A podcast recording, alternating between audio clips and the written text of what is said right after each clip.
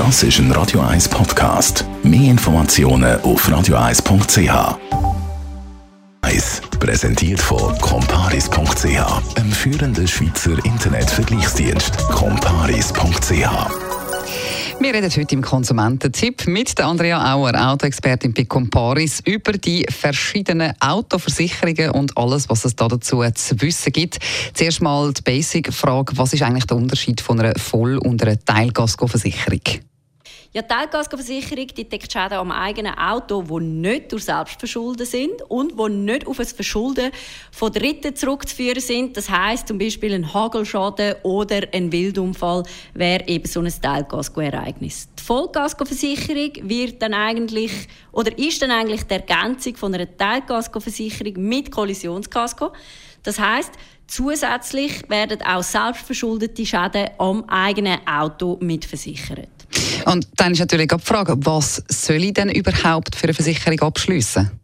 Also wenn du jetzt ein neues oder ein besonders teures Auto hast, dann lohnt es sich auf jeden Fall, eine Vollkaskoversicherung abzuschließen.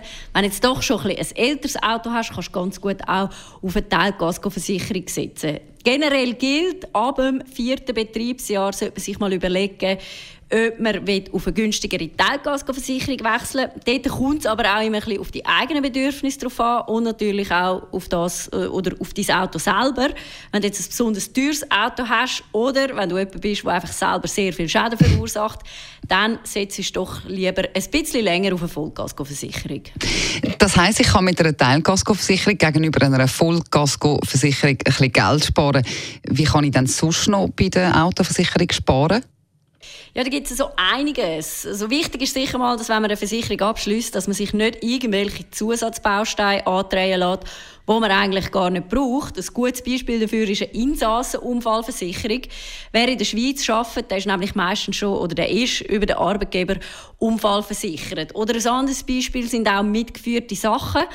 Da muss man wirklich schauen. Meistens hat man äh, Aussendiebstahl schon in der Hausratversicherung ähm, drin und wäre dann auch Doppelversicherung. Also wenn man das ausschließt, dann kann man sicher schon einen Teil sparen. Und was natürlich noch dazu kommt, ist, die Autoversicherungsprämie immer wieder hinterfragen und gegebenenfalls einfach wirklich auch wechseln, weil dann lässt sich oftmals auch Geld sparen. Prämien, die sind nämlich in den letzten Jahren stark zurückgekommen. Das heißt, mit einem Wechsel zu einem, zu einem günstigen Anbieter kann ich auch Geld mhm. sparen.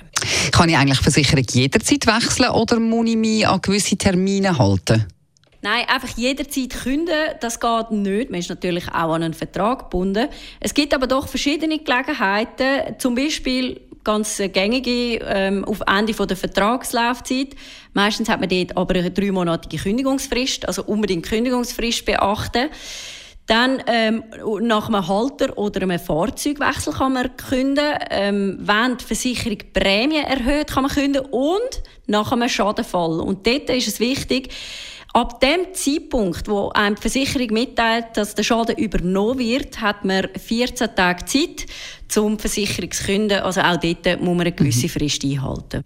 Besten Dank für alle diese Informationen. Andrea Auer von Comparis. Den ganzen Konsumententipp übrigens können Sie natürlich wie immer nachlesen als Podcast auf radio1.ch.